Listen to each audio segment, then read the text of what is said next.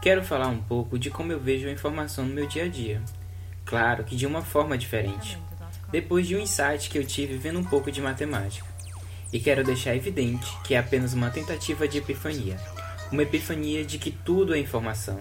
Calma, eu vou falar como eu cheguei a isso. Eu percebi que somos uma experiência intrínseca às transformações, ou seja, a nossa natureza é a transformação de si mesmo ou de algo. A primeira mudança ocorre na informação. Mas o que é informação?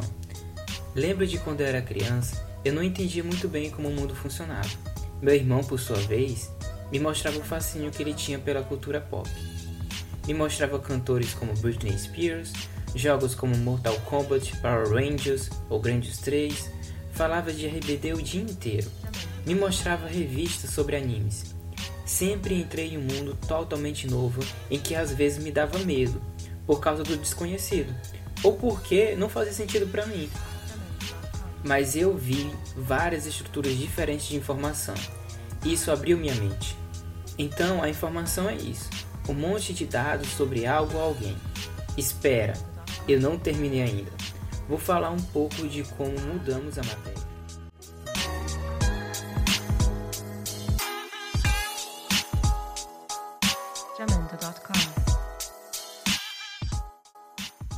Em um primeiro instante, nós transformamos a informação e posteriormente a matéria, que é o espaço em que vivemos. Vou usar um exemplo. Para uma pessoa se tornar um profissional de qualquer área, ocorre primeiro a formação acadêmica dessa pessoa, ou no mínimo ela estuda sobre sua área. Um cantor, por exemplo, tem acesso ao mundo da música e, junto a isso, um monte de outras artes. Ao longo dos anos, vai juntando mais e mais informações à sua personalidade, ao ponto de construir uma nova estética na música e passar aquilo adiante, mudando assim a sua realidade, o meio em que ele vive. Porém, ocorre o oposto também. A matéria, isto é, o meio em que vivemos, também nos transforma em um segundo momento. Quando ouvimos uma música, estamos nos mudando.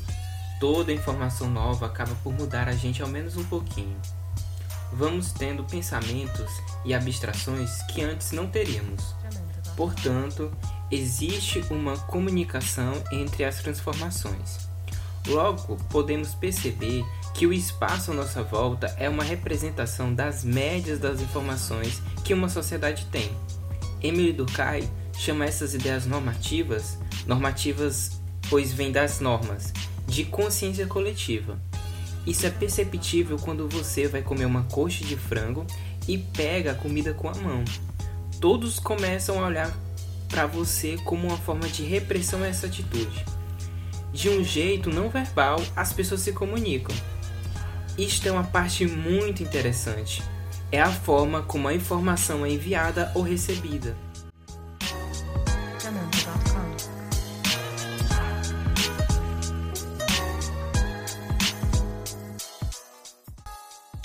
Existem inúmeras maneiras de enviar uma informação. Geralmente ocorre por meio de ondas. As mais variadas formas de onda transportam informações, como ondas eletromagnéticas, sonoras ou gravitacionais. Mas o que seriam ondas? Uma onda é uma perturbação que se propaga através do espaço, por meio material ou não, desde o ponto que é produzida, transportando energia, momento linear, mas não transportando matéria. Tá, você não entendeu. Imagina uma corda com uma ponta na sua mão e a outra presa na parede. E você começa a mexer a sua mão para cima e para baixo. Você vai perceber que é como se algo estivesse saindo da ponta da sua mão e indo até a parede. E realmente está, é uma onda. Ela não leva nada com ela, apenas informação. A informação tem várias formas de representação. O DNA, por exemplo, é um tipo de representação da nossa informação que nos condiciona a ter formas e comportamentos predestinados. E que agora podemos mudar pela técnica do CRISPR-Cas9. O CRISPR-Cas9 é uma técnica que recorta o DNA, colocando ou retirando parte dele. Isso altera nosso código genético. Podemos ser melhorados como espécie, sei lá, aumentando a inteligência, aumentando a resistência contra a radiação para que seja possível a vida em outro planeta, ou apenas mudar as cores dos nossos olhos. E por último, a informação muda o formato da matéria. As folhas secas de uma árvore têm a mesma composição química do que o ser humano. O que muda é a estrutura, a organização e a informação dessa matéria.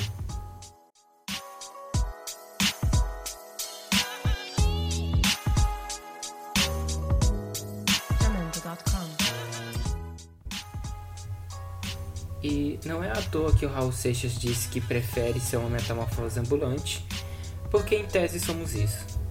Portanto, a informação conecta as mais variadas áreas do conhecimento e é isso que eu vejo na natureza. Nós vemos o conhecimento separado quando estamos estudando, mas a natureza é tudo junto, é uma se relacionando com a outra. E a Ilha dos Ansiosos vai trazer é, essa visão as relações de conhecimento que aparentemente não têm relação entre si, porém estão lá para todo mundo ver. Para quem é um ansioso, assim como eu, sabe que os pensamentos aleatórios vêm e que muitas vezes não fazem sentido, mas sendo um pouco de paciência é possível ver algo de bom nisso.